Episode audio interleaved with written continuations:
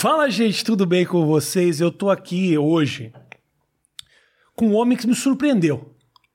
Porque, além de ser um grande ator, um cara que já me fez rir, o que é uma coisa muito rara, né, Matheus? Que eu sou chato pra caralho. O cara vai ser host de uma pelada de basquetebol. Pratico basquetebol. Leandro Ramos. Pratico basquetebol. Eu acho que o único vídeo que tem no meu Instagram inteiro de, de eu praticando algum tipo de esporte É o basquetebol. é o basquetebol. E da onde saiu isso? Cara, saiu da minha infância. Eu, jo- eu jogo Ah. basquete desde muito moleque, assim. Eu fiz. Eu morava em Jacarepaguá. E aí eu fiz uma escolinha de basquete na Gama Filho, do Zé Geraldo, Ok. que era um cara que foi da seleção brasileira e tal. E aí aprendi a jogar basquete ali, entrei porque era criança bem gordinha, queria emagrecer. Tá. Aí emagreci. Já aí- grande, né? Você é um canal, você tem mais de, mais de 1,80m. Eu tenho 1,79. Ok. Eu era armador. eu era a posição mais baixa do Ok. basquetebol. Mas eu era magro, eu era rápido. E, e aí eu aprendi a jogar e tal, e aí me chamar aí um. Fui fazer teste pro Barra Basquetebol, que era um timezinho que você pagava pra jogar, mas você jogava a liga o estadual e tal, Uhum. era federado. Mas aí abandonei o basquetebol, mas sempre joguei pelada. Quando eu vim morar em São Paulo, minha maior alegria, porque eu no Rio morava na Ilha de Goia, não tinha nenhuma pelada de basquete perto. Tá. Se eu quisesse jogar basquete, tinha que ir na lagoa, não sabia um- os horários. Tinha que dar um tal. rolê. Tinha que dar um rolê. E em São Paulo, eu vim morar aqui, eu fui morar perto do Ibirapuera. Aí quando eu descobri aquela peladinha ali nas quadras do Ibirapuera, Uhum. eu ficava lá três, quatro dias por semana jogando basquete. Eu fui jogar no Ibirapuera uma vez. Eu joguei umas duas, três vezes no Ibirapuera. Primeira vez que eu fui jogar no Ibirapuera, não vou esquecer até hoje. Eu tinha parado de jogar, fazia um ano, eu tava jogando mesmo. Primeira bola que eu me deram, eu fui enterrar, na época que eu. Né, Tinha, eu tinha condição pra 20 e poucos anos, né? Enterrei e bati com o ombro na cara do cara que era tipo o dono do parque, assim. Porque tem uns caras que é meio que estão lá há 38 anos jogando. É, é. E aí ficaram putos. Na próxima bola que eu recebi, nove pessoas me bateram. Os cinco do outro time e os quatro do meu. Todo mundo. Eu nunca mais voltei. Falei, hum, É, o Ibirapuera tem. o pessoal é um pouco competitivo. Então, eu, Ibirapuera eu frequentei muito. Tem tipos de pelada lá, você tem que encontrar a sua quadra. Tá. Eu chegava, por exemplo, a quadra que tivesse mais cheia de gente pra cacete, essa eu não passava nem perto. Um, porque eu tava voltando a jogar, então eu tinha que encontrar uma pelada com um nívelzinho mais baixo. E outro, porque é isso. Ou os caras vão ficar puto contigo, porque é muito competitivo, É. e você tá numa outra onda. Eu tava numa de fazer esporte, de ir lá jogar um basquete, extrair a cabeça. Eu É. não tava afim de tomar uma cotovelada. e às vezes rola. É, aí eu ficava rodando e achava umas peladas, assim. Às vezes tinha umas peladas que tinha, assim, dois coroas dos 650, Tá. dois moleque que joga, você vê que joga basquete mesmo, jogavam mais que todo mundo, aí três de um nível mais ou menos, uns dois pior que eu. Ok. Aí eu falei, não, vou jogar essa pelada aqui. E aí Tem que, ter um pior, jogando. tem que ter um pior que você, porque senão a autoestima vai muito lá embaixo. É, Não dá pra ser o pior da quadra. É, não dá. Aí você baixa de quadra, aí você vai baixando. É. Aí tem, tem a quadra. Tem, tem, uma, tem uma vez que eu cheguei pra jogar, e aí tava uma galera da China jogando, todo mundo era chinês. Não imagino que tenha sido um basquete de altíssimo nível. Não, eles jogavam direito, cara, mas é um outro tipo de basquete, né? Porque é aquela parada de todos muito ágeis, rápidos pra caralho, é, driblando, batendo bola rápido, tipo, ele não bate bola devagar, não tem essa dinâmica de bater devagar e bate rápido pra, pra driblar, é, é pá, pá, pá, pá, pá, bola batida no chão pra caralho. Muito arremesso de fora e muita correria, muita correria, muita disposição. Você tinha que driblar o cara duas vezes pra fazer uma bandeja. O cara dava volta. Você driblava, quando ele você ia subir pra bandeja, você tinha que tirar dele de novo, porque o cara já tinha voltado. É, só que eu senti que eu- ali eu joguei na insistência e pela ignorância. Porque eu não sabia que tinha um código lá que é ninguém joga a pelada dos chineses, só os chineses. Era- eu era o único ocidental jogando. E, e quando eu perguntei, quem é que tá na de próxima aí e tal? Aí os caras ficaram meio se olhando. Eu, aí eu falei, não falam português? Aí ele, não, é a gente aqui, pá. Eles falavam português. Aí eu falei, ah, tá, então depois sou eu. Porque é meio como acontece no Ibirapuera. Eu nunca cheguei e perguntei, posso jogar? Tipo, você chega lá, você tá afim de jogar, você pergunta quantos tem e joga. Ah, é assim que funciona? É, você não pode perguntar, você não precisa perguntar, Nossa, posso eu fui lá, jogar? fiquei moscando um puta tempo, ninguém me chamou e fui embora. Ah, então, é, é a gente pode retornar lá, de repente você vai ter uma experiência melhor. Você acha um nível mais baixo ali? Tá. É, não, normalmente é meio um código ali do Ibirapuera. Tá. Tem a regra do Ibirapuera, né? Que é você não precisa sair do garrafão quando joga trio. Ah. A regra do Ibira lá, você não precisa sair do garrafão. Você pode ficar mofando lá. Não, não, não só isso, mas o rebote, porque normalmente trio, você pega o rebote, você tem que sair do garrafão para fazer. No Ibirapuera não, é livre, porque a pelada tem que ir rápido. Tá então, pegou o rebote, pode fazer, não importa quem arremessou. Entendi. É diferente a Seja um regra. rebote de ataque ou de defesa, Ou de pega defesa, só. não importa. Pegou a sobra, é ponto. Tá bom. Então fica realmente mais dinâmico, mais competitivo, mais corrido. Só que tem esse, esse código de ética de lá, que é ninguém vai virar para você e falar não pode jogar. Nunca. Pode acontecer a, a sua experiência, que foi É, não foi muito. da galera não querer que você jogar. E essa vez que eu joguei essa pelada, os caras também ficaram meio assim. Eu joguei uma e quando eu perdi, eu joguei duas, que eu ganhei uma. Mas quando eu perdi, eu não, eu não joguei mais, porque eu senti que. E não era nem uma parada de, ah, você não é chinês, não pode jogar. Que era uma parada deles. E que ninguém nunca pedia pra jogar.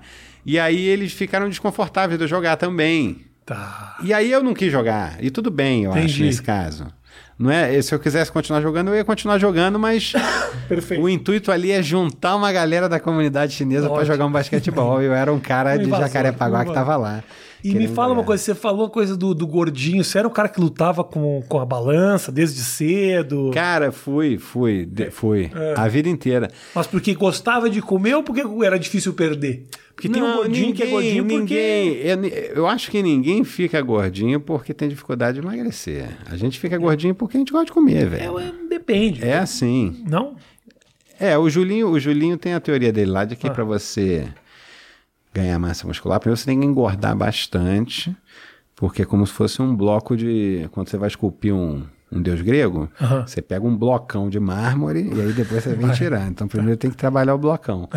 É, aí depois eu, fui, enfim, tô fazendo um personal agora que o cara, de outras palavras, falou a mesma coisa, só que em vez de gordura.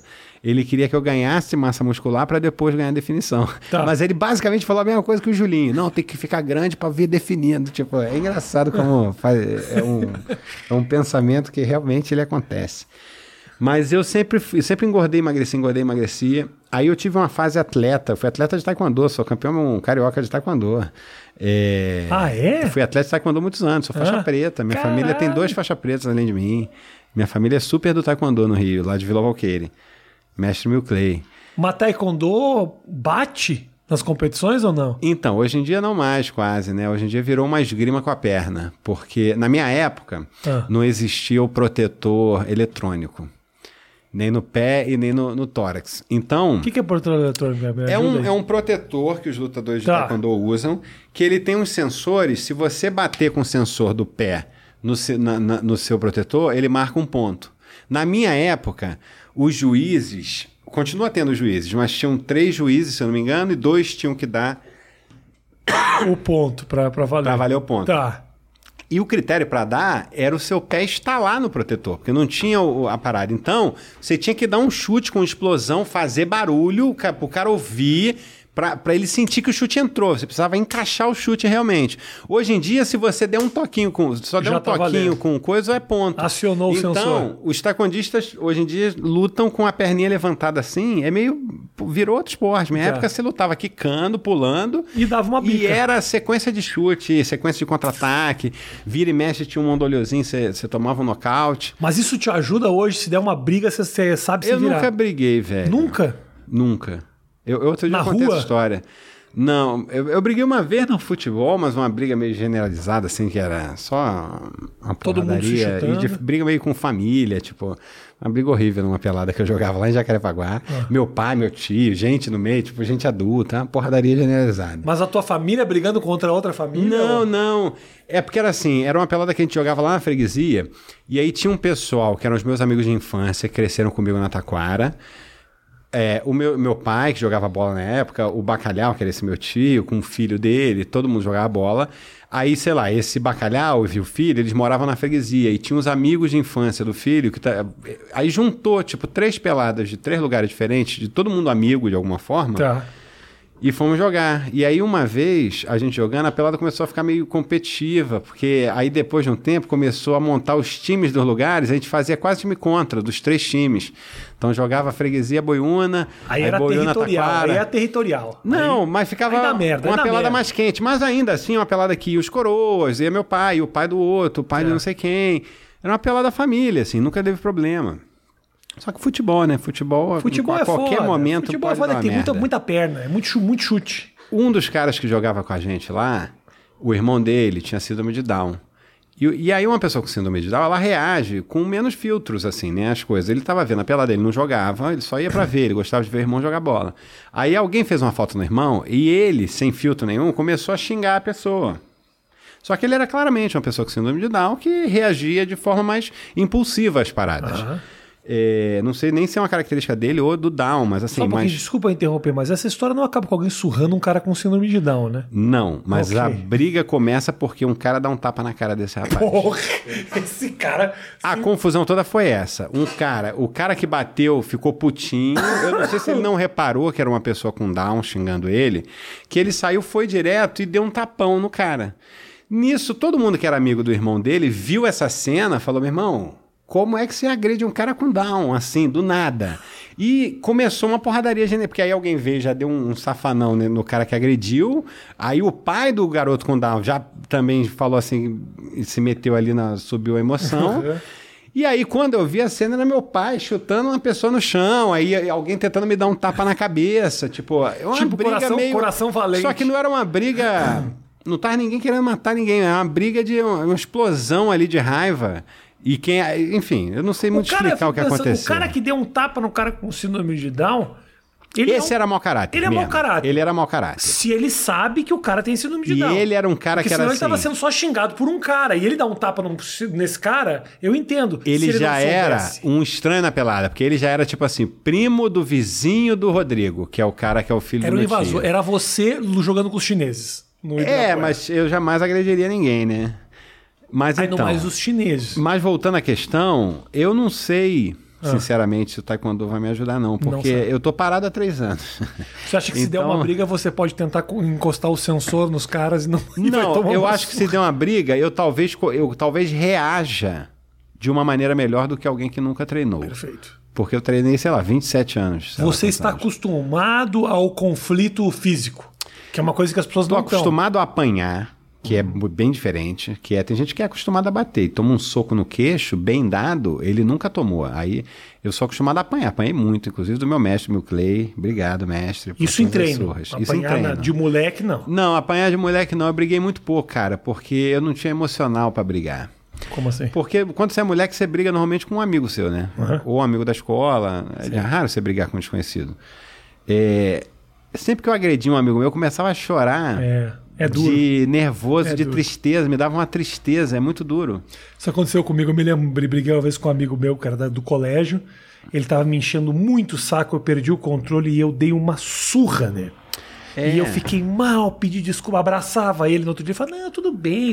Uma surra, uma surra de moleque, não é uma É. surra que eu vou levar o cara pro hospital, obviamente. Mas eu apanhei, eu tomei uma que me. É, já, já eu uma tomei- vez também já bem, apanhei bem. Bem infância, devia ter uns 12 anos, tinha um amigo Pablo, que era um amigo meu, que era, ele era gordinho, mas muito forte, assim, né? Meio um rinocerontezinho, assim. E ele era muito pacífico, é, era nerd também, gostava de RPG e tal. Eu lembro que uma vez, não lembro porquê, a gente teve um desentendimento, aí eu entrei numa de brigar com ele, ele só ficou me olhando assim, muito sério. E aí eu dei um empurrão nele, ele nem saiu do lugar. Aí ele só começou a andar pra cima de mim, eu não conseguia nem afastar ele de mim. Isso é uma parada que me deu um pavor, que eu pensei assim, cara, se esse cara resolver me bater, ele vai me destruir aqui. E eu tava querendo brigar com ele. E aí eu fui para casa humilhado e refletindo sobre isso, sobre o quão eu não estou disposto a sair na porrada com ele. De apanhar. É porque, é, sei lá, é muito estranho. Esse, É ruim, é, uma- é um sentimento ruim. Batendo ou apanhando, você sempre sai chateado. Não tem como. É. É, eu acho que eu, enfim, pretendo continuar sem nunca ter Pode. brigado. Eu nunca briguei. Leandro, me fala uma assim. coisa. Como é que foi a tua. Teu negócio era ser ator desde de moleque? Como é que era?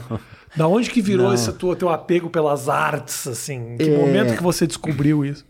Cara, na verdade, assim, virou, virou um trabalho, né? Eu, eu, não, eu fiz publicidade, trabalhei 14 16 anos ao todo, em TV como eh, redator publicitário.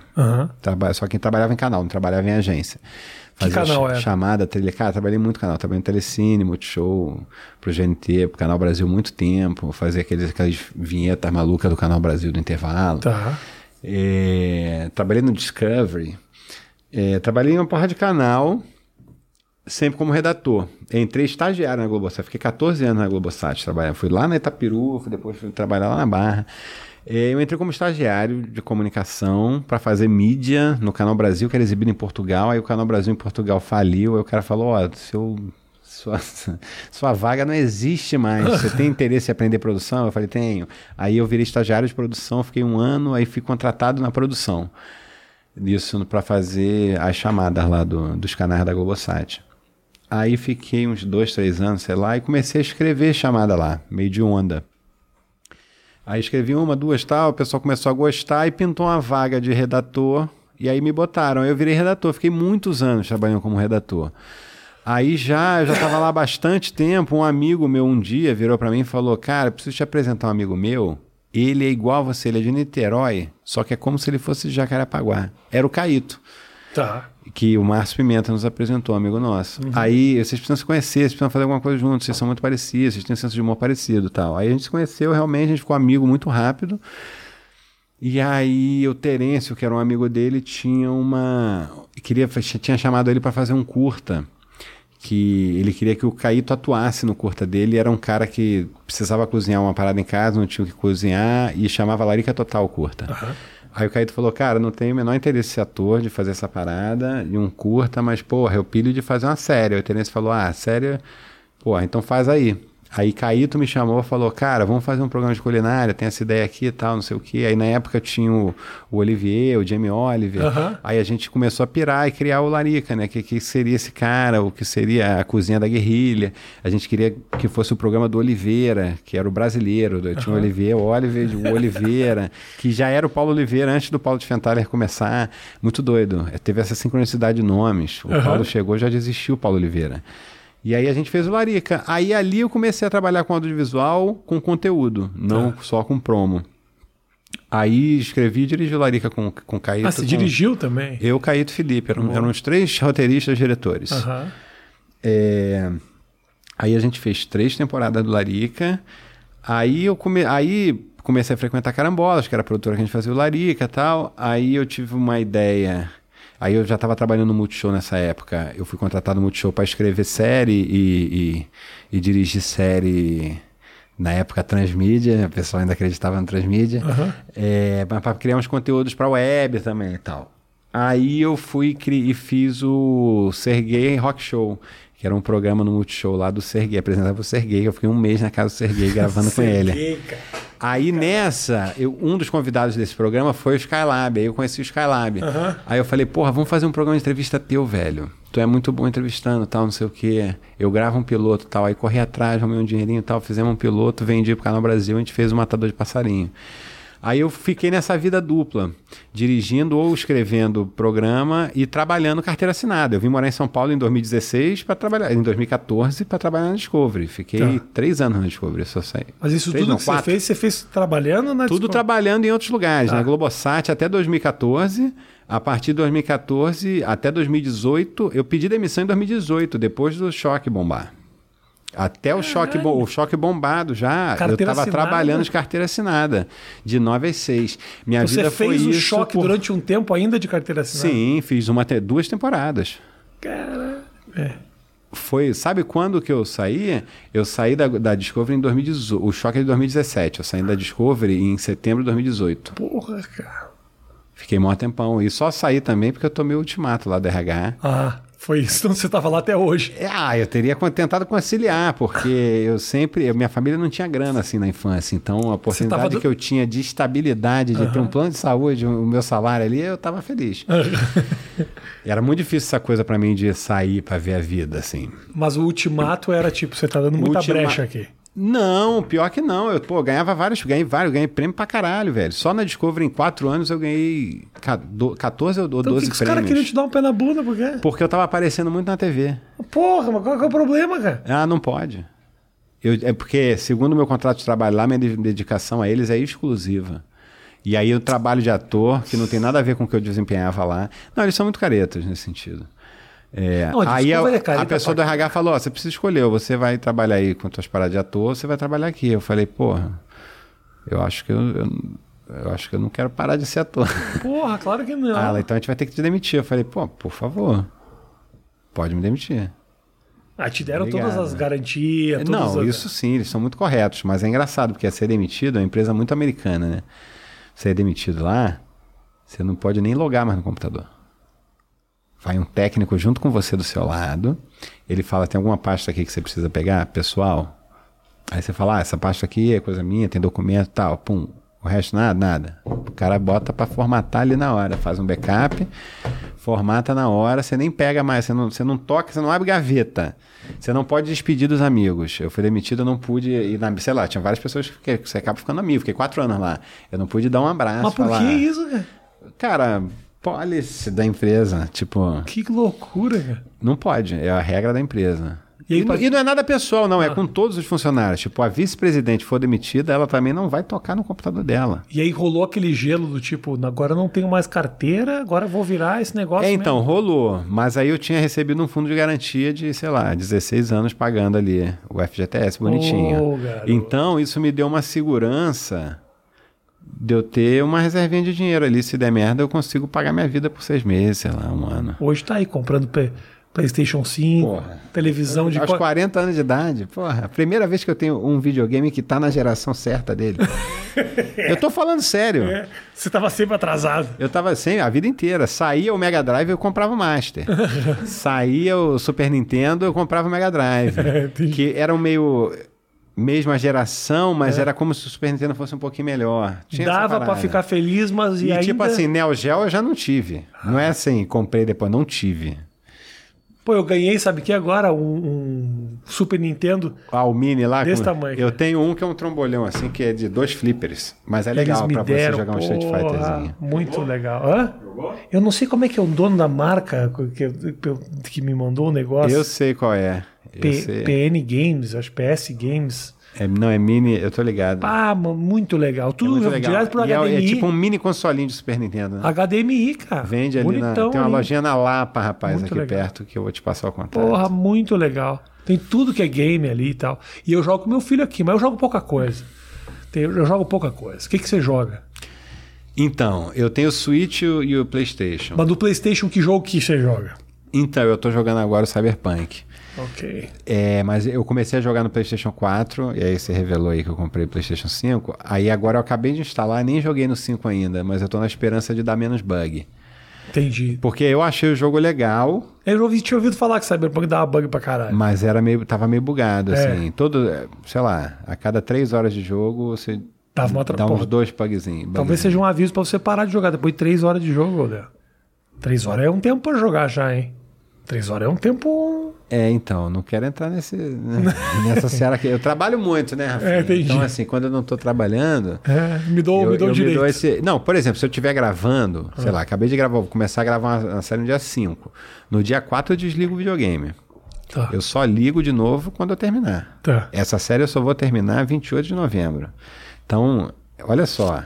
Eu tenho quatro dias para jogar meu PlayStation novo. e depois eu vou ficar três meses sem jogar. Jura? É, porque aí eu fico muito concentrado. A não ser que seja um negócio muito espaçado, assim, ah, vou ficar 20 dias sem gravar, aí beleza, aí eu ligo ali o videogame. Que série que é que você vai fazer? N- não posso falar. Não pode? Não- acho que não. Mas é uma série de criação tua? Não, não, não. Você não. é só um como ator contratado. Sou apenas um ator, Tá apenas um corpo. Perfeito. Mas eu, eu acho que eu não posso falar, mas precisa, aí não precisa. tudo bem. É... Eu não sei se eu tava tão interessado assim também, não foi? É, eu acho que Mas- mais uma série, daqui a pouco tá aí, eu vou Depois- divulgar. você Mas é, uma- mas é aquelas séries que o pessoal assiste ou é aquela série do canal Sony Não, não. Entertainment? Que é Não, não, coisas- é- Nada contra o que- Sony, eu mas acho que é uma séries série- que vão pra ali que o cara fala: olha, só vou assistir na É uma Netflix. série aí que o pessoal assiste, porque Então o tá. diretor é um diretor internacionalmente renomado. Pô. Um dos diretores, né? Então São tá. vários. Pô, que beleza. Vamos ver essa nova É série muito aí do, legal mal- essa do- nova do série aí. Fernando Meirelles aí que vai bombar. Ei, Agora me É, fala. bobeira. Mas aí tu. Tu curte atuar, cara? Se eu cur- curto É. muito, então. Eu tava conversando com a minha mulher ontem, sabe uma coisa muito louca? Ah, quem tem humor tem uma. Tem alguma coisa que os outros não têm. Tava falando com ela ontem. É. eu achei quantidade- que você fosse citar Jô Soares aqui, eu tava emocionado. Que que era? Que que era? Não, que o Jô Soares falava muito nas entrevistas dele. Toda Ah. vez que ia um humorista lá, ele falava a mesma coisa que é. Todo humorista é um ator.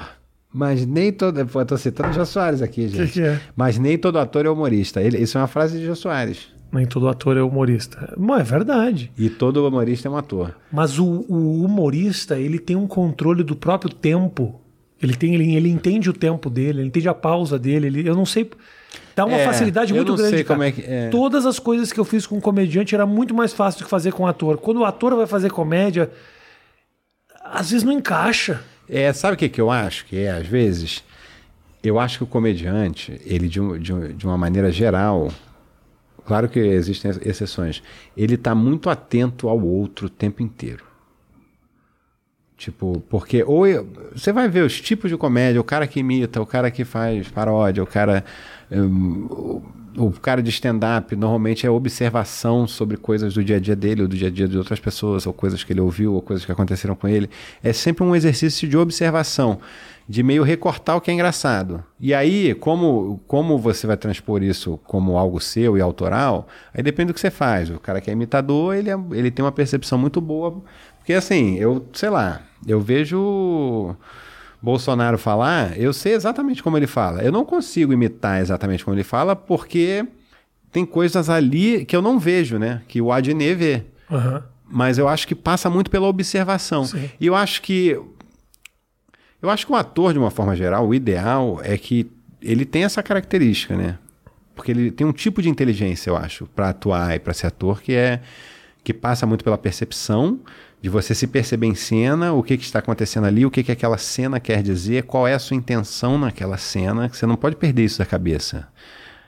E ao mesmo tempo não pode parecer que você está pensando nisso, porque senão fica, uau, o cara tá atuando. Você vê quando o cara tá atuando, né?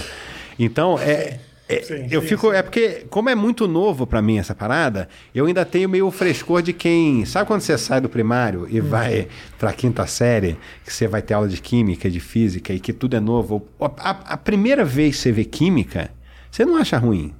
Digo, para as pessoas que não gostam de química, né? Mas a, o primeiro ano que você vai ter química, você está empolgado para ver o que que é quí- química.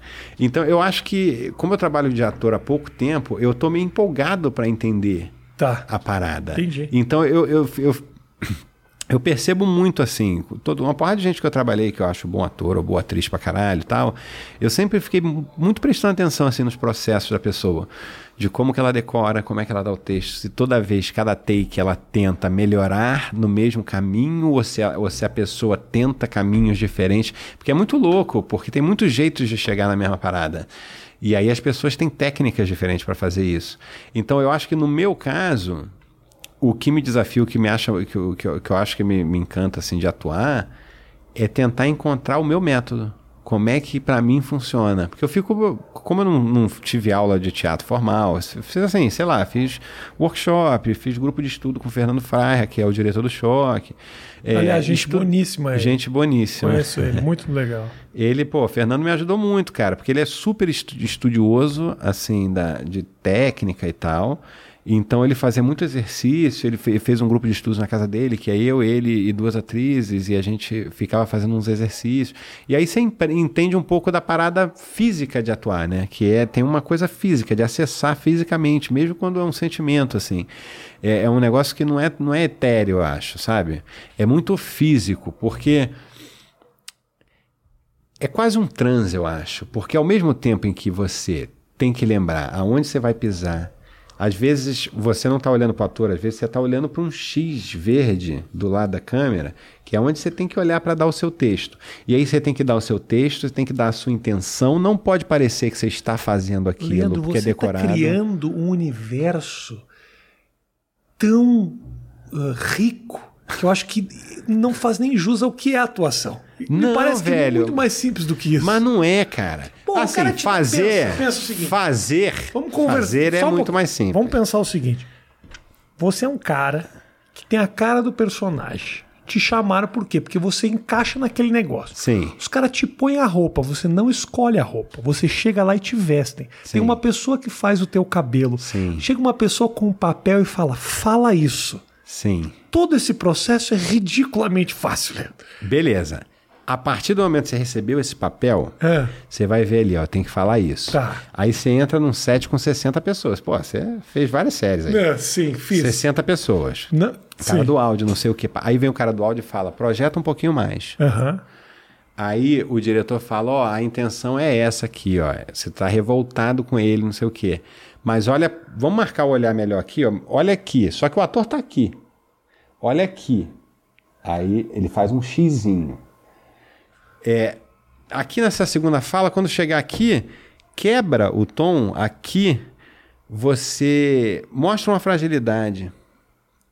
Que aqui, aqui você vai entregar um pouquinho de que você não Gente, tá muito coisa. o cara, esse diretor que te deu todas essas coordenadas é um cara muito bom. Não, é Eu o não, diretor. não, não me lembro de alguém me dar tantas coordenadas assim. Esse cara é Ah, não, é maravilhoso. porque tem diretor que não dirige ator, né? Tem diretor que dirige o Isso. plano, o enquadramento, não sei o quê, anda aqui, pisa aqui. Mas se o cara, diretor mesmo, eu, eu acho que quase todo mundo que eu trabalhei dirigia ator. Que do caralho. Eu não tô, nem todo mundo que eu trabalhei É. tinha esse preciosismo do cara. Falava, dá teu texto. O que eu acho é que provavelmente, posso estar errado. Desculpa te interromper, eu sei que Por esse favor, processo aqui iria muito longe. Vai, vai. Mas você é um bom ator, não tenha dúvida que você é um bom ator. Cara, Primeiro eu que é tô o seguinte, aprendendo. Eu tenho certeza que os caras do set, principalmente os atores velhos, olham você e te acham sensacional. Diz pra mim que não. Não, assim, já, já, tive, já tive feedbacks. Tem já tive feedbacks bons muito feedbacks. positivos que eu tenho certeza. Não, mas é porque, sabe o que acontece? Muito eu sou é- meio um ator em formação, velho. Então é você. vo- E não acha que isso é o, o frescor do- da- da história? Você é você. Tem uma realidade por trás daquilo que você faz. mas então- Sendo o Leandro. Mas quando o ator é bom, tem se... porque assim, tem que ter o ator. Independentemente do personagem. Mesmo Tá se bom. eu for fazer uma mulher, Uhum. vai ser uma mulher Leandro. Tá. Porque assim, salvo algumas exceções, é, é importante que tenha. Porque Isso é realmente difícil, a quando você vai fazer uma porque, assim, mulher e tal, isso aí é Você vai difícil, ver um cara. trabalho do Celton. O Celton é um bom ator pra É caralho. muito bom. Tem muito dele, velho. Uhum. E você vai ver o Nanini é bom ator pra caralho. Tem muito do Nanini nas paradas. Mesmo quando é um vilão, mesmo. Porque, enfim, eu acho que parte da, da parada é isso. É você acessar esse você, né? Que Tá. Acho que essa é a parada, esse Leandro. É, Se eu começar a ser o mesmo Leandro em todos os trabalhos, daqui a pouco eu não vou estar trabalhando. Porque vai saturar. vai ser o mesmo personagem, o mesmo, o mesmo não dá. Mas assim, ter a minha personalidade nos personagens que eu faço, eu acho inclusive muito importante. É o que vai me garantir trabalho, eu acho. Sabe? Porque senão pode ser qualquer um. Eu acho só que, que é, é, Você é um cara que tem um. Eu tenho um cara que tem um perfil que é do caralho. Que é o cara. Você é um cara que pode ter uma cara engraçada, mas também pode não ter.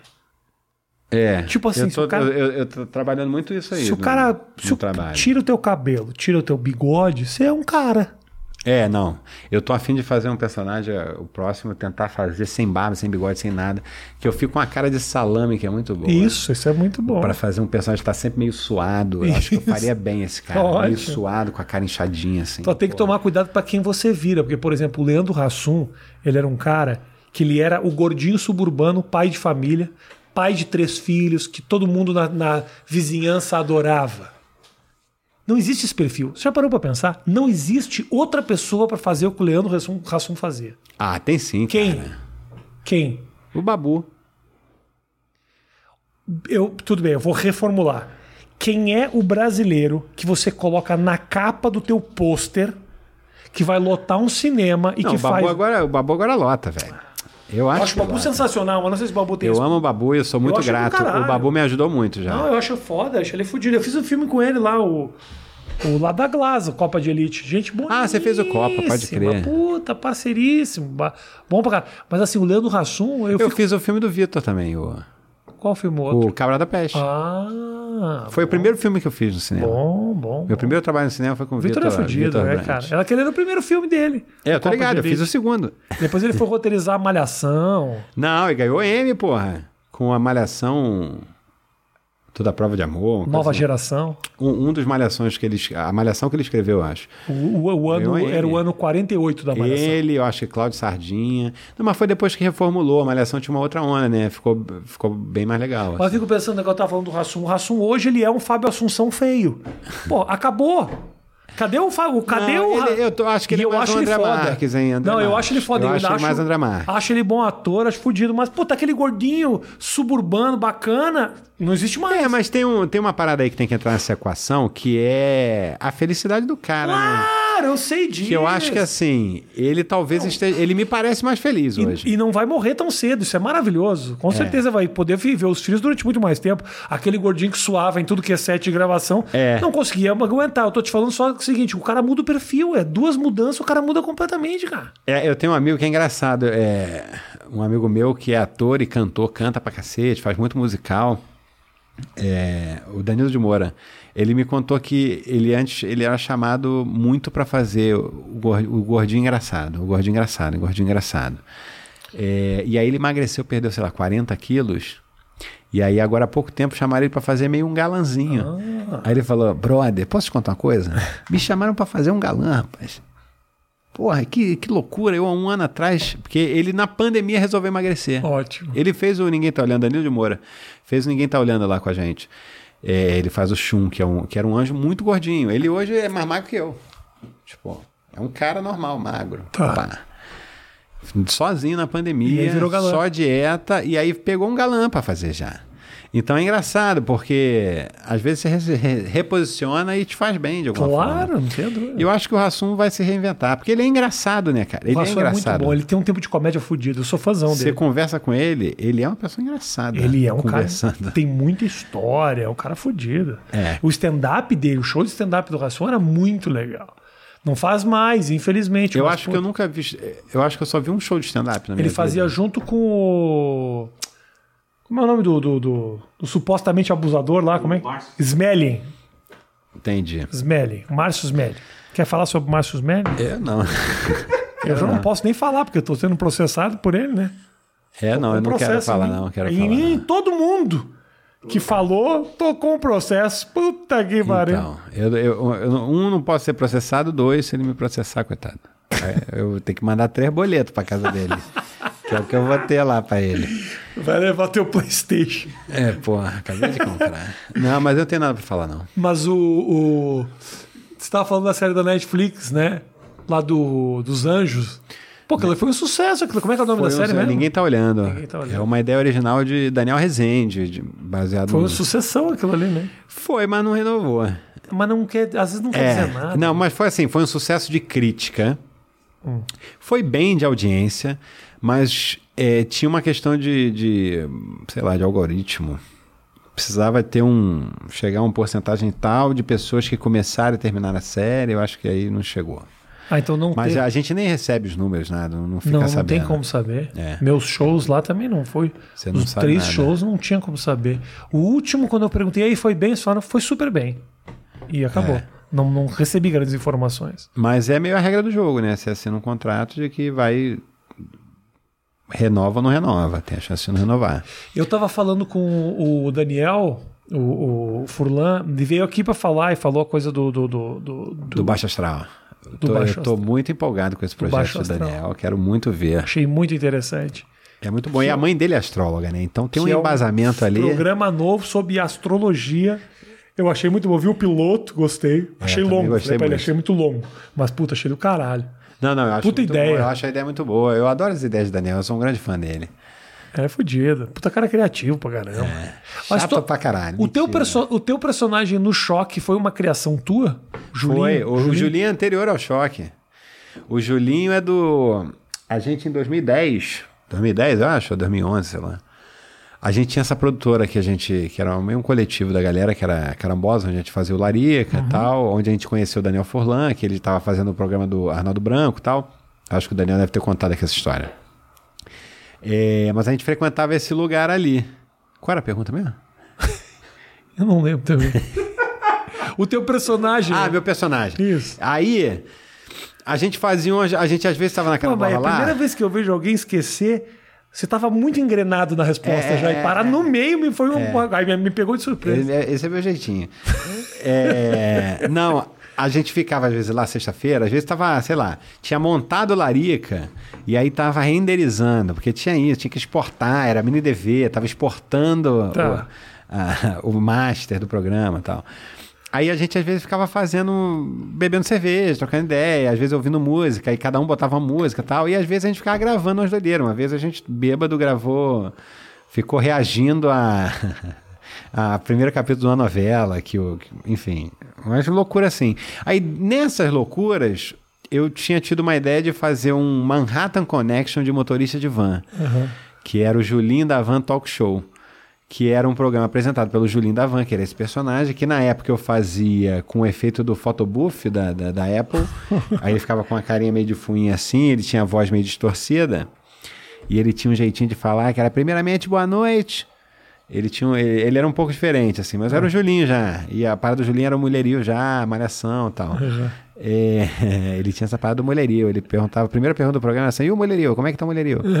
É, era mais bobo também, o Julinho. E aí gravou eu, Caíto. O Caíto fazia o Bernardo do Engar, não era Rogerinho. O Bruno Medina do Los Hermanos e o Felipe Abraão, que dirigiu o Larica com a gente. Aí a gente gravou esse piloto, que eram os quatro caras debatendo sobre o universo de van. Então, eu, lembro que nesse piloto eu mostro uma matéria, o Julinho traz. Queria trazer uma matéria aqui, ó, a, situação aí dos do nossos queridos motoristas que estão fazendo Taquara Castelo. Aí botava o play, aí era uma matéria real de um, de um cara do Sindicato das Vans falando: é um absurdo que estão fazendo com a gente da Vida das Américas. Estão botando 50 km por hora, 50 km por hora. Eu não tenho como passar o ônibus. Já era uma parada muito do coisa, né? Aí voltava para os pilotos, aí o Julinho fazia um debate sério sobre isso. E aí, gente, como é que faz? 50 km por hora na Avenida das Américas. Aí, aí, aí, tipo, alguém fala: Não, não dá, 50 km de. Eu, eu dou de ré. Não tem como. 50 km de, de- de- por hora para mim é ré. Então ele já tinha esse debate dos pilotos. É. Mas a gente falava de van. Aí, anos depois, sei lá, em 2017, 2016, sei lá. O Omelete chamou Caíto e Daniel para fazer um falha de cobertura de cinema. Aí eles falaram: pô, falha de cobertura a gente não tem, não tem vontade de fazer, mas a gente queria propor outro programa. Aí, beleza. Aí eles resolveram me chamar, falaram: cara, você tem- tinha aquela tua ideia lá do, do Julinho da Van Talk Show, vamos, vamos resgatar esse personagem. Vamos fazer uma parada tipo aquilo de, de, de debate, só que a gente, os caras falando de cinema, só de cinema, que o Omelete chamou a gente. E a gente faz o elenco da TV Quase. Não, o fato de falar de cinema... Ali eu entrei pra TV Quase. Eu não era da TV Quase até então. É. Aí a gente pensou um novo programa, que não era mais o Julinho da Van, porque o, o Rogerinho já existia do último programa do mundo, então era, seria um programa do Rogerinho. Aí a gente criou o Choque de Cultura. Mas o Julinho é anterior. Mas esse Julinho que eu faço no choque, aquele outro lá é meio baseado, porque nessa, naquela época eu andava muito de van. Era meio baseado nos pilotos de van mesmo que eu, que eu pegava. Os caras que era mais que dobrava a camisetinha assim, meio magrinho, saradinho, sabe? Dobrava a camisetinha, tinha um cabelinho, pá, um boné sempre. Eu fazia. eu- o, o Julinho dessa época ele usava um bonezinho. É, o outro é meio uma mistura de como eu, eu, eu entrei muito cru, você vê o primeiro choque, tem umas coisas de making off também, que eu não lembro se a gente já usou ou já, já postou, mas que eu tô nervoso. O primeiro choque eu tô nervoso, eu tô falando, eu falo nervoso, eu tô suando, eu não sei como me portar. A parada de eu ficar assim veio de eu não saber como sentar. Você estava nervoso, não era o personagem, você mesmo. Eu estava nervoso, era uma parada da, da ignorância te salva mesmo, assim, né? Eu me identifico com o Tom Zé nesse Porque sentido. realmente aquele é- banco te deixa super exposto mesmo. Eu não saber atuar, não saber como me portar, eu nunca tinha interpretado nenhum personagem. Não, não saber como me portar naquela situação criou um desconforto que foi o, o- o pontapé inicial do Julinho. Que a partir desse desconforto, ali foi construída uma parada do Julinho de é, ele é o cara que faz as paradas errado, ele é o cara que tá desconcertado, ele é o cara que é mais burro, talvez, que ele esquece, ele é meio malandro, não sabe se portar, não sabe se vestir. Então ali, aí começou a construir, né? Aos poucos você vai construindo a personalidade do personagem, como a gente fez muitos episódios, eles vão ficando mais complexos, a parada da história deles fora do programa vai ajudando a enriquecer. E hoje em dia, assim, a gente faz essas lives de seis horas. Cara, você solta a gente, brother. A gente, a gente já faz há tanto tempo que a gente já sabe como esses caras pensam. Então é, é fácil reagir como o Julinho. Vocês conhecem as histórias de todos É, eles. também. e, e- e é fácil de reagir. Eu digo, a gente, a gente já tem a inteligência do personagem, a gente já pensa igual a eles de uma forma muito automática. Porque a gente escreve, a gente ensaia, Aham. a gente gravou, sei lá, 100 episódios. Aí quando vai pra essa live, Se aconteça o que acontecer lá, se o Caíto olhar para mim, sai levantar e voltar com um saco plástico, e já vai ser natural, eu vou olhar para ele e vou falar, que ideia boa, hein? E vou sair e vou pegar, porque é o que o Julinho falaria. É. Tá, fica quem? O Renan já falaria, fica quentinho mesmo, né, o Rogerinho? Tipo, a gente já pensa meio como os caras, porque eu escrevo pro Renan, eu escrevo pro Rogerinho, o, Renan, o Daniel escreve para mim. É. Então a gente faz, é muito coletivo, tem as outras três pessoas, o Pedro Leite, o, o Raul, o Fernando escreve também. Então, como a gente escreve muito, muito Pedro Leite, o, o Davi, é, como a gente escreve muito junto, faz muito junto aquilo, é, já fica mais fácil, entendeu? E por que, que você acha que caiu tanto no gosto, não do público, mas da, da, da, da crítica mesmo? Imprensa gosta, jornalista gosta. É um negócio louco, porque obviamente o povo gosta, mas tem um público também, né? Tem um público que é gigantesco, uhum. mas tem um senso de humor ali. Por exemplo, minha mulher não acha a menor graça. É. Eu, tem eu, que não gostam. É o tipo de humor que me faz rir. Sempre gostei desde o começo. Mas tem gente que não entende aquilo. Fala, ah, mas não são eles, é, é estranho. Mas por que, que você acha que a imprensa gostou tanto disso, cara? Eu acho que é porque é, o...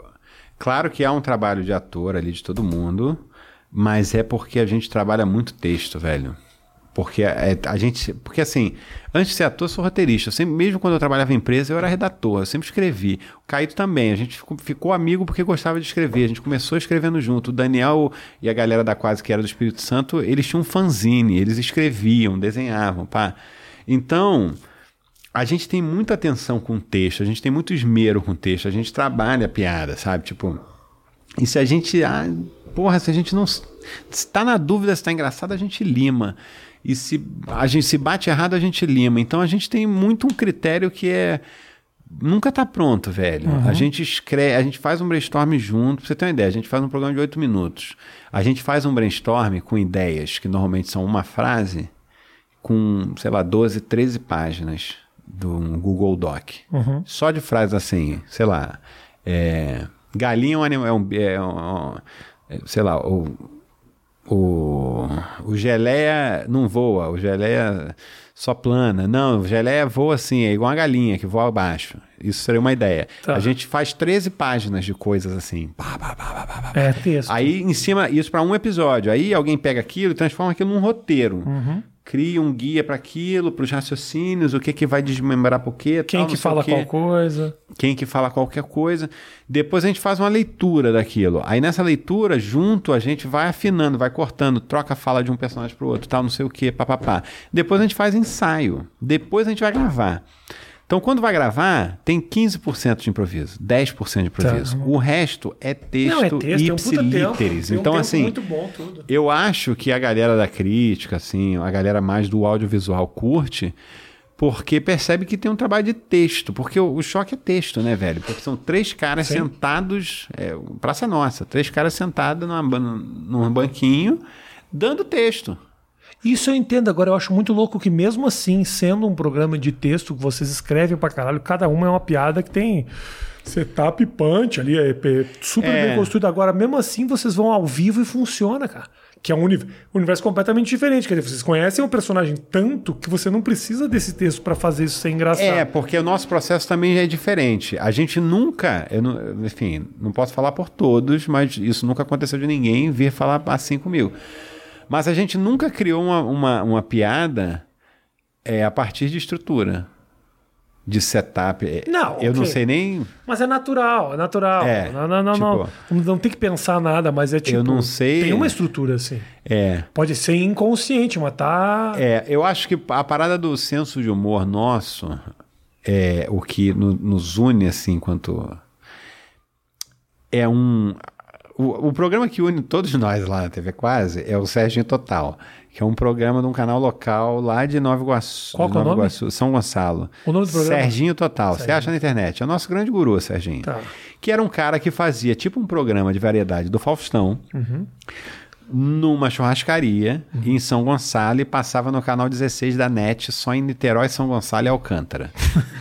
Só que o Caíto morava lá e uma vez ele foi reciclar uma fita de mini DV e tinha um programa Serginho Total gravado. E aí ele mostrou pra galera, botou no YouTube. E esse programa, tipo, o momento que a gente ficou amigo, eu diria, eu, Forlan, todo mundo, foi quando eu e Caíto mostramos Serginho Total para eles na, na, produtora. Eles olharam e falaram: caralho, acabou pra gente. A gente nunca vai fazer uma parada tão foda quanto isso aí. Tipo, a esse nível. Porque era isso: o programa era ele, o Serginho Total, telefone, recebia telefonema. A galera ligava para lá para falar. Ele tinha os convidados dele, que era assim: ó, um sambista chamado Major que era um cara que era todo de preto com um negócio aqui, uma, um gorrinho preto também assim, só que tudo meio de seda. Só que o gorrinho parecia um gorrinho de, de, de, de, de para não molhar o cabelo, ficava fofinho assim. e ele todo de seda, e ele falava na terceira pessoa, tipo um cantor de samba de São Gonçalo, das antigas, uhum. que ninguém conhece. E aí, aí o Serginho falava: Querido Major, vamos ouvir, ouvir que música? Aí ele, essa música tá no mais novo trabalho do Major. Ele é o Major, falando. No mais novo trabalho do Major. Chama Seu Jeito Inocente. Aí o cara bota um play lá, aí ele, não, não, não, essa é a outra. É outra. É o da capa verde. Tipo, é um outro DVD. Tipo, tem uma precariedade que é a essência do choque, que é a essência do Larica, que não é um fazer de qualquer jeito. A maioria das pessoas, por exemplo, no Larica Total, achava que o Larica era tipo é, estro, lá do, do Huawei. Uhum. Ah, botar um frango, leite, ah, Nescau, bate tudo no liquidificador e você toma. Tipo, o Larica não era isso. Não era fazer de qualquer jeito. Era fazer a qualquer custo que é muito diferente. Tá. Que é o Serginho, ele não estava ali preocupado, ah, vou fazer aqui na churrascaria zoeira. Não. Eu vou fazer o melhor programa de TV que eu puder com a estrutura que eu tenho aqui. A estrutura que ele tinha era uma churrascaria, com aquelas mesinhas de churrascaria tá. branca. Tá. Um tecladista que ficava do lado dele fazendo uma trilha ao vivo ali. Pá, para, pá, pá, pá. que era meio o caçulinha dele, e ele entrevistando essa galera. Só que ele tinha essa parada do improviso e de falar as coisas, e do nada ele dava uns berros. E do tipo, tá a mulher que foi cantar, a mulher tá falando alguma coisa assim, aí ele quer encerrar, ele, telefone, telefone. tipo, é, tem uma parada que é muito o nosso é. senso de humor. A TV local tem umas, umas coisas muito boas, que é um humor acidental que é muito foda. É, cara. E, então isso a gente achava muito foda. E eu acho que a essência do, do, do, do choque é muito o Sérgio Tocar total, assim, no sentido de são quatro caras uhum. que estão ali e naquela precariedade, que é três tabelas, Levam uma bancada, e eles fazem o melhor programa sobre cultura que eles podem. Uhum. Então, eu acho que o nosso senso de humor está nesse lugar é aí. Isso, isso, ele se levar a sério, né? É. Por mais idiota que seja. Pô, tem umas coisas muito boas, cara. Teve tinha um programa que passava não era, era aqui em São Paulo, chama Ravel, que o Ravel era um cara de sertanejo, que ficou bem conhecido, ficou muito velho. O programa era Ravel. O Ravel tinha ficado cego. E ele gravou muitos programas juntos. Então ele passou uns oito meses com um band-aid no rosto aqui, porque ele gravou, acho que em uma semana, ele gravou 40 programas, então ele passou oito meses no ar com um band-aid no rosto, que é uma ferida que ele tava. Caralho. E ele ficava assim, eu me lembro até hoje, cego, né? E aí uma hora ele chama duas meninas, é bem isso, acidental. Total. As meninas vão cantar, que músicas vão cantar e tal. E aí no meio da cantoria as meninas se empolgam, tinha uma plateia meio fake dos produtores atrás, e as meninas resolvem sair do palco e cantar no meio da galera. O Ravel fica completamente perdido porque ele não sabe mais onde as pessoas estão, porque o som é playback, tá saindo da caixa. Ele fica olhando pro palco, as mulheres estão atrás dele e ele fica batendo palma, é um negócio absolutamente Aí uma delas encosta no Ravel, ele, ele se vira, aí ele já não sabe mais para onde que ele tem que olhar. É maravilhoso. Caralho, tadinho. É um pouco isso, tipo. É. Essa coisa que, é, que é, é, é, acidental, que é muito foda. É, é engraçado pra caralho. Porque não tem o propósito de ser engraçado. É, é ridículo é, até não, é, explicar o porquê que isso é. é. engraçado. Mas então, isso nem todo mundo acha engraçado, né? Tipo, no caso do Serginho lá, várias vezes eu ia mostrar para algum amigo não muito entendi. empolgado, ele via e falava, ah, legal. Então eu acho que assim, você vê, até o choque, assim, deu uma bombadinha e tal, mas é um é um tipo de senso de humor que a galera, que é um, uma galera que gosta, né? uhum. né? Não é uma parada para todo mundo. Claro. Assim, é para todo mundo, a gente quer que todo mundo veja. Mas o que eu digo, não bate em todo mundo e não vai bater, e tudo bem. Mas o propósito nem era esse, né? Não era, era esse, não é. O propósito, na verdade, era a gente fazer pra gente, assim, né? Tipo, é... O nosso maior critério é a gente. A gente nunca faz nada pensando assim, ah, mas o nosso público ou que que vai gostar? quem a gente que vai... Tipo assim, cara, a gente quer fazer uma parada que a gente ache, que a gente acredite, e a gente sabe que talvez tenha uma galera que vai curtir e tem uma galera que não vai curtir. E aí tudo bem, velho. Enquanto a gente puder viver disso, a gente vai fazer. Meu velho, eu pedi para as pessoas mandarem perguntas. E eu vou ler algumas perguntas da- da- dessas pessoas para você, beleza? Beleza. Se por um acaso você não quiser responder, você fala, foda-se, não vou responder isso, nós vamos para a próxima. Tá bom. Mas não é um, não é um, não é um para você confessar problemas nem nada disso. É para responde, aí responde se você quiser, tá? O Tiago Bernardes de Oliveira pergunta para você como é que é ser um sex symbol. E tem uma, eu, eu tenho uma coisa feliz nessa. é que Isso pra mim é uma grande brincadeira, né? De ser um sex symbol. Mas tem uma coisa que eu acho bonita que é. Se o Julinho for um sex symbol, é o primeiro sex symbol com barriga do Brasil. É, isso não tem. E isso é libertador, gente. Eu tenho certeza que deve aparecer na tua DM pessoas que realmente consideram o Julinho um sex symbol. E tem Cara, tesão não é e nem sonham D- e com vou ele. te falar, não é nem DM não, hein? Vou te falar que tem uns comentários ali que eu fico de cara com uma galera desprendida. É mesmo? Tipo o quê? Ah, sei lá, tem gente que vem. E aí, homens, mulheres, né? O, porque o Julinho ele tem uma bissexualidade muito latente, então ele fala com todos os públicos. Mas é gente que bota foto do, sei lá, de uma mulher com a calça toda molhada, é, umas frases muito lebidinosas. É, aberto ao público. Aberto ao público. Vez- você, mas É. recado pra você. Mas é, numa foto minha, sei lá, eu posto uma foto. Outro dia eu postei uma foto que eu tava com o meu gato, só que a foto era meio de baixo. Você vai olhar a postagem, 90% dos comentários. Ah, então essa seria a visão que eu teria. Tipo, dando a entender que se tivesse me chupando, a pessoa me veria naquele ângulo. Mas assim, 90% dos comentários. Meu Deus. Só que eu fico assim, minha mãe lê aqui, minha tia, todo mundo muito. Eu fico, o que, que as pessoas vão, vão achar que é a minha vida? Que, que loucura é essa, né? É muito louco, mas eu acho que um dia as pessoas vão acordar e vão falar: caralho, a gente viajou, hein? Olha o tamanho do nariz desse cara. Olha o cabelo desse maluco. Olha legal, ele tá ficando careca. Sei lá, eu acho, eu acho um grande delírio. Eu, eu me diverto, na verdade. Eu não levo a sério, não. Porque eu O- sou.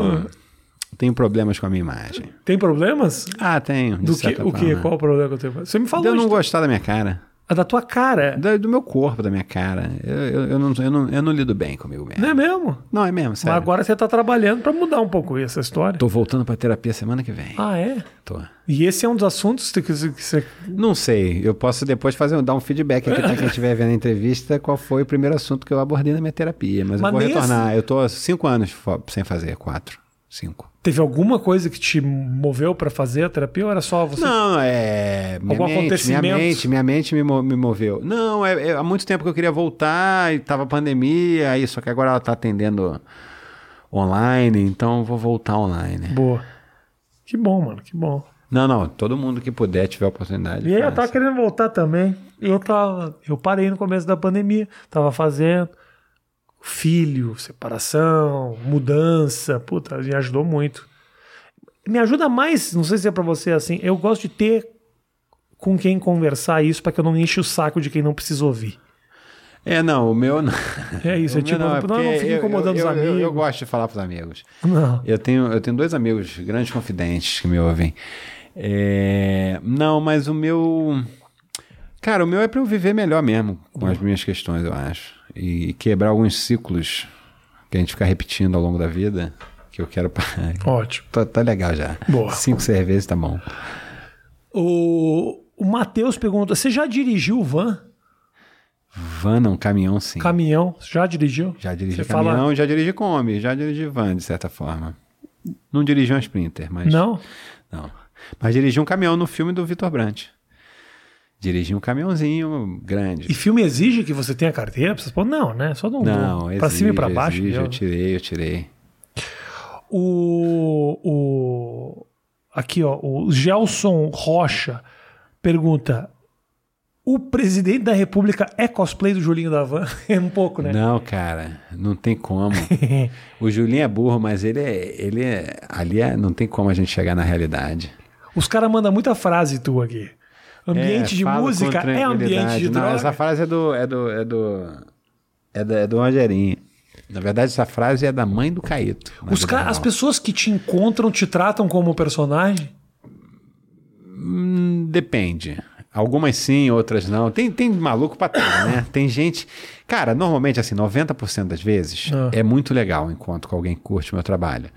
Porque a galera que é muito fã de choque se sente dona do choque. Eu acho isso muito foda. E se sente como parte criativa da parada mesmo. E, e- e como se, não é como, tipo, a, a gente é uma banda e a galera curte. É como se todo mundo fosse da banda, sabe? Todo mundo que curte mesmo, que é o core ali o núcleo duro ali do, do- da fanbase, essa galera é como se eles fizessem parte da banda, né? Porque tem um universo ali que é alheio a gente, das fanfics e, de- e do- das artes, dos desenhos, das animações que as pessoas fazem, que aquilo ali já existe sem a gente. Se os quatro amanhã se mudarem para o Japão e nunca mais Aham. aparecerem, esse universo do choque ele vai continuar vivo ali naquela fanbase e eu, eu acho isso muito foda, muito lindo. Agora, às vezes tem, tem gente que não tem noção mesmo, né, cara? Que te vê. De uma vez eu tava chorando, eu não lembro porquê, eu não lembro se eu tinha tido. Não sei se foi alguém que morreu, quando meu primo morreu, sei lá. Mas eu tava mal pra caralho, meio chorando, conversa, eu acho conversando na. Desistiu de mim. Desistiu. com- eu conversando com a, com a minha mulher, eu acho, na rua, uma, parada tensa, eu chorando. Aí, tipo, o cara chegou e falou: Brother, porra, sou muito fã. Eu falei: Pô, obrigado, irmão. Mas, pô, tô aqui. No momento ele falou: Qual foi? Eu falei: Não, nada, brother. Tipo, uma pessoa que eu nunca vi na vida, entendeu? Mas que assim, é na boa, na, na melhor das intenções, eu acho que ele. Mas o cara não se liga, tipo, ou quando você tá comendo, às vezes. Se for segurar. Não, não, abre ali, abre ali. Não, não, não tô conseguindo atarrachar essa porra aí. Vou fazer de Tem conta que, abrir nada embaixo, aconteceu. Você tava mexendo na taxa errada. Não, sabe o que que é? Que tem a porra de um ferro aqui, ó. E não encaixa aqui, ó. Abre mais, cara. É só abrir embaixo. Não, mas você tá subindo. Agora, agora tô descendo. É. Matheus, vamos comprar um tripé novo, mano? Que uma vez também eu tava comendo de manhã, e é, sei lá, às vezes você acorda de manhã, você tem, sei lá, um dia cheio, várias paradas, você tá mentalmente ali passando as- tudo que você tem pra resolver no dia, tal, não sei o quê, ou pensando num problema. Eu tava comendo, aí o cara veio, caralho, Julinho. Eu falei, porra, beleza, brother? Porra, posso sentar? Aí eu, Posso sentar? Porra, bro, tô comendo aqui e tal. Ele falou: Não, quero tirar foto, não, quero só trocar uma ideia. Eu falei: Porra, bro, tira foto. Desculpa, velho, eu tô num momento aqui muito concentrado numa parada aqui, velho. Existe esse tripé aqui. E esse cara talvez me ache um babaca, mas eu realmente estava num momento que, inclusive, sei lá, eu tava no hotel com outros amigos e tal, e eu tava realmente sozinho, porque eu tava afim de ficar sozinho. Eu não entendo por que a pessoa sente a liberdade de achar que pode sentar. Eu acho muito. Não, muito... esse aí até perguntou. Agora tem gente que chega abraçando e beijando. Eu acho que é um pouco da internet, cara. Um pouco da. A, internet traz uma proximidade. É, as pessoas são íntimas de você. É, Eu, em geral, sou muito feliz. Assim, as pessoas são muito, muito gentis comigo e, e é sempre muito legal. Mas tem isso, tem essa galera que às vezes chega um cara, é um carnaval, meu irmão, todo suado, sem camisa, e te dá um abraço, assim, do nada. Você não viu o cara chegando, É. e uma pessoa te abraça. O que, que é isso? Ele, porra, Julinho, aí começou a me dar beijo. Eu falei, que isso, brother? Peraí, cara. O que, que você tá fazendo, irmão? Aí ele, porra, qual é, Julinho? Tá puta? Eu falei, não, bro, mas, porra, tu tá todo cagado, todo suado, fedendo, me abraçando no meio de um bloco, bêbado, me beijando, nunca te vi na vida. Calma, tá tudo bem, fala aí. Ele, não, nada não. E saiu. Eu falo, porra, meu irmão. É lindo, é lindo, maravilhoso, mas é, é isso, você tem que estar pronto pra. Mas 90% das vezes é assim, caralho, sou muito fã do seu trabalho, muito legal tal. Eu troco ideia, pô, tem um irmão que fez igualzinho, pai, conta uma ideia do choque. Normalmente é muito legal. É, s- só, é, só tem esse revés de quando você tá num momento ruim. Normalmente é quando vai aparecer uma pessoa Vai. que não tem a sensibilidade pra ver que você tá num Pra momento entender. ruim e que se bobear vai sair dali falando que antipático, É. hein? Às vezes é, minha avó morreu, tem uma pessoa querendo que eu sorria pra uma foto, É foda, cara. e aí eu falo, porra, cara, desculpa, eu, não, eu, eu acho que eu nunca neguei tirar foto, eu sempre tiro. Acho que eu nunca neguei. Mas. Eu nego e me arrependo em dois segundos, volto, dou volta e tiro a foto. É, não, eu, eu nunca neguei. Eu já neguei, do tipo, tô na corrida, tô indo pro aeroporto, portão Não, é- 12, é, aí eu o volto. Que eu falo é, o que eu falo é, cara, eu tô muito atrasado. Você se importa de tirar andando? Aí, normalmente a pessoa fala, não, aí ela vem, pá, aí, Ah, aí vai, tira, aí fica tremida. Aí eu paro, ela, pum, tira a foto Ah. e sai. Mas aí, porque se parar, aí conversar, às vezes é isso, você tá atrasado pra pegar um voo, velho. E, porra, se você atrasar, não tem como você Não chegar lá e falar, pô, eu parei pra tirar uma foto É, ali. desculpa aí. Porra, por favor. Desculpa aí. Mas pessoal. assim, isso eu acho que não é nada perto da- da- do lado bom Nada. das, da galera conhecer meu trabalho. E, porque é muito maneiro quando você cria um negócio que ganha uma vida própria, entendeu? Que a galera embarca no mesmo senso de humor ali, na mesma parada e, e, e- e- alimenta aquilo. O, o choque é alimentado sem a gente. Se a gente quiser parar para ficar lendo fanfic, a gente faz uma série de, de, É. de ficção do choque só com ideia de fã. Outro dia o Caíto fez um roteiro online. Ele tava no Twitter, sei lá. Falou: Ei, galera, vamos escrever um roteiro do choque aqui de onda. Aí come, me mandem, me marquem aqui com essa hashtag, me mandem ideias. Aí começou uma galera, ele foi, pegou, foi compilando, transformou num roteiro, aí publicou o roteiro pra galera ver, um roteiro colaborativo. Que a gente nunca filmou, mas, Bom. mas que foi feito. Ah, legal, é óbvio que assim, é um roteiro feito com muitas pessoas, com frases de todo mundo que o cara tenta compilar é diferente. Não é um, você olha, não... mas é um roteiro maneiro do choque, assim, tipo, é possível, você As lê já- porque as pessoas já conhecem os piadas. personagens, as histórias. É, e, e a galera que escreveu se divertiu e lê, acha engraçado. Tipo, eu acho do caralho, eu acho do caralho. É, e é muito maneiro. Eu acho que isso é mais é tão legal quanto você ter 10 milhões de inscritos, porque tem um núcleo Vocês ali que- criaram uma comunidade ao redor de vocês. E criar uma comunidade é muito mais difícil É. do que ter seguidor. É. Porque realmente as pessoas É gostam. porque a entendem. TV quase não tem muito seguidor. A TV quase tem 600 mil. Quer dizer, não tem muito. É bastante, mas 600 mil, não é nada. Eu acho que o, que o que faz a galera se sentir dono é o fato de que não é todo mundo que entende também. O cara É, se sente num talvez. grupo muito exclusivo. É como também. se ele falasse um idioma que os outros não Exato, falam. que os outros né? não fazem.